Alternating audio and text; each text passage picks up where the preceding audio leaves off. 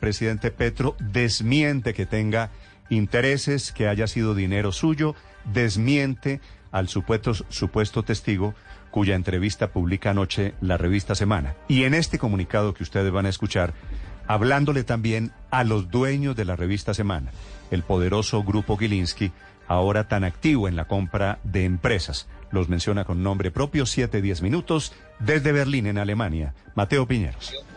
Sí, señor Néstor, y empieza el comunicado. Nunca en mi existencia he siquiera visto la cantidad de dinero que afirma una fuente anónima y que utiliza la periodista Vicky Dávila para una publicación en la revista Semana. Por lo tanto, son falsas las afirmaciones entregadas por una supuesta fuente que no se identifica, en la que se me relaciona con altas sumas de dinero en efectivo. Estas afirmaciones que son difíciles de, acreditar debido a su carácter anónimo tienen un ánimo difamatorio. Segundo punto, Néstor, he tenido una amistad con los dueños de la revista Semana, quienes han participado en diferentes negocios en el país, de los que ni como congresista ni como presidente he sacado ningún tipo de provecho.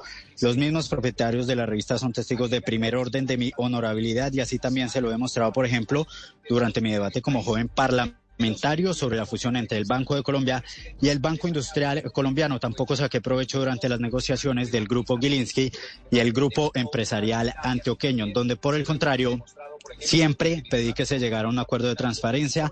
Tercer punto, Néstor, de este comunicado que se conoce hasta ahora en diversas intervenciones públicas he pedido de manera contundente que sean las autoridades competentes las encargadas de realizar las investigaciones y he brindado las garantías para que éstas puedan realizar su trabajo con total libertad, acceso y transparencia sin ningún tipo de obstáculo. Quedan tres puntos, Néstor. Deben ser las autoridades competentes y no personas anónimas cuyos intereses se desconocen las que aporten claridad sobre los procesos de investigación que se adelantan. Y ojo a este punto. Estos supuestos testimonios que tienen un interés difamatorio en contra del presidente de la República buscan minar la confianza sobre hechos en los que no se aportan ni existen ningún tipo de pruebas. Último punto, el compromiso asumido por mi gobierno se mantiene intacto, por lo que tanto el presidente de la República y el gabinete de ministros continúan con sus gestiones de gobierno en beneficio de la familia colombiana, convencidos de que la ciudadanía guarda la esperanza de que las reformas por una transformación social se puedan llevar a cabo en Colombia. Tales objetivos solo pueden materializarse en escenarios de verdad plena y fiel apego a la Constitución y la ley. Es el comunicado de siete puntos que emite el presidente Gustavo Petro en respuesta al reciente testimonio revelado por semana en las últimas horas.